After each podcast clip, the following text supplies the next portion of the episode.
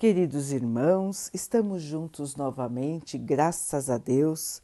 Vamos continuar buscando a nossa melhoria, estudando as mensagens de Jesus, usando o livro Vinha de Luz, de Emmanuel, com psicografia de Chico Xavier. A mensagem de hoje se chama Herdeiros. E se nós somos filhos, somos logo herdeiros também herdeiros de Deus e co-herdeiros do Cristo.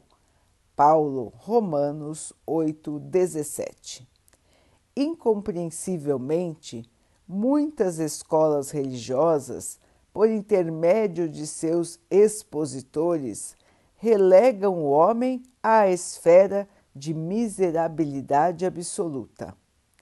Palanques, tribunas, praças, livros e jornais estão repletos de tremendas acusações. Os filhos da terra são categorizados como réus da pena última. Ninguém contesta que o homem, na condição de aluno em crescimento na sabedoria universal, tem errado em todos os tempos. Ninguém ignora que o crime ainda obceca, muitas vezes, o pensamento das criaturas terrestres. Entretanto, é indispensável restabelecer a verdade essencial. Se muitas almas permanecem caídas, Deus lhes renova diariamente a oportunidade de reerguimento. Além disso, o Evangelho é o roteiro do otimismo divino. Paulo, em sua epístola aos Romanos, confere aos homens com justiça o título de herdeiros do Pai e co-herdeiros de Jesus. Por que razão se dilataria a paciência do céu para conosco se nós, os trabalhadores encarnados e desencarnados da terra, não passássemos de seres desventurados e inúteis? Seria justa a renovação da oportunidade de aprimoramento para criaturas irremediavelmente malditas? É necessário fortalecer a fé sublime que elevamos ao alto, sem nos esquecermos de que o alto deposita santificada fé em nós. Que a humanidade não menospreze a esperança não somos fantasmas de penas eternas, e sim herdeiros da glória celestial, apesar de nossas antigas imperfeições.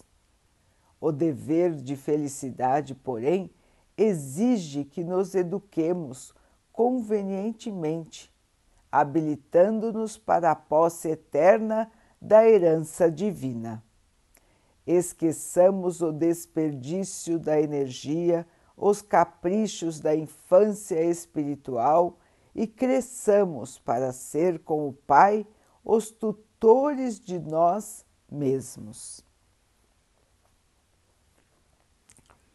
Meus irmãos, um lembrete muito importante.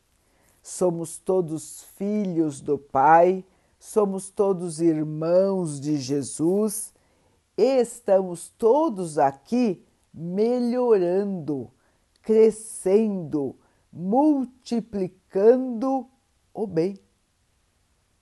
Se muitos, muitos e muitos ainda permanecem perdidos aqui na Terra, ainda permanecem viciados no mal, na inferioridade, na violência, no egoísmo, na maldade, se muitos ainda estão assim, é porque ainda não conseguiram a sua evolução. É porque ainda rejeitam as mensagens do bem, é porque ainda vivem distraídos da sua real missão aqui junto ao planeta terreno. Quantos e quantos se encontram assim, totalmente voltados para o material e esquecendo-se do espiritual. Mas não é por causa disso, irmãos, que, que qualquer um de nós é condenado para sempre. Ninguém, ninguém, irmãos, está condenado para o resto de sua existência. Todos podem e devem buscar o perdão do Pai para os seus erros. Todos podem e devem corrigir os seus erros reparar os seus erros. Mas não é por causa dos erros, irmãos, que nós estamos condenados para penas eternas. Ninguém vai para o plano espiritual inferior ou superior sem saber desta verdade. Quando nós desencarnamos, nós vamos ser encaminhados para locais compatíveis com a nossa vibração. Lá encontraremos irmãos que também buscam melhorar. E nós vamos continuar a nossa jornada de crescimento, de aprimoramento, também no plano espiritual, até que chegue um dia que nós possamos voltar para mais uma batalha aqui no plano terreno. Assim, meus irmãos, o dia a dia do cristão, tentando melhorar, tentando se purificar, tanto aqui na terra como no plano espiritual. Não podemos esquecer, irmãos, que somos espíritos que estão temporariamente no corpo de carne. Temporariamente, irmãos, é só uma passagem essa que estamos aqui, este período que estamos aqui. Mas ele é muito importante para purificar o nosso espírito, para nos lembrarmos do aquilo que aprendemos e para testarmos aquilo que aprendemos. Cada experiência na Terra é uma nova chance de melhoria do nosso espírito.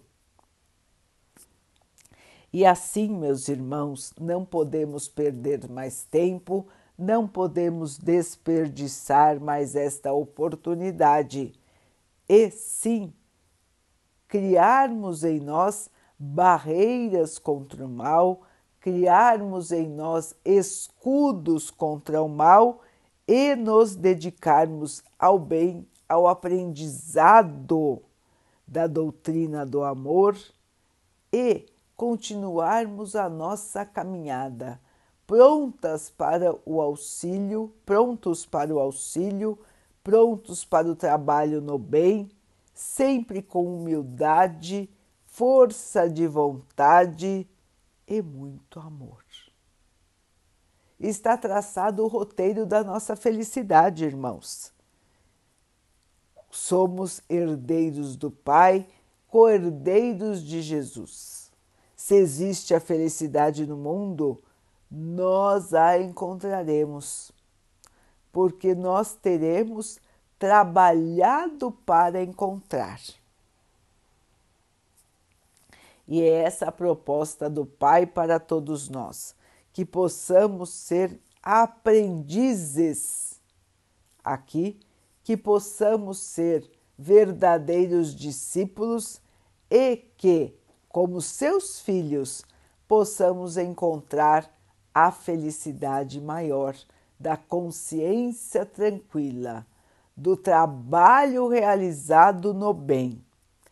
E possamos seguir firmes na esperança de dias melhores, na certeza de que encontraremos a paz, a alegria e o amor, porque somos todos filhos de um mesmo Deus.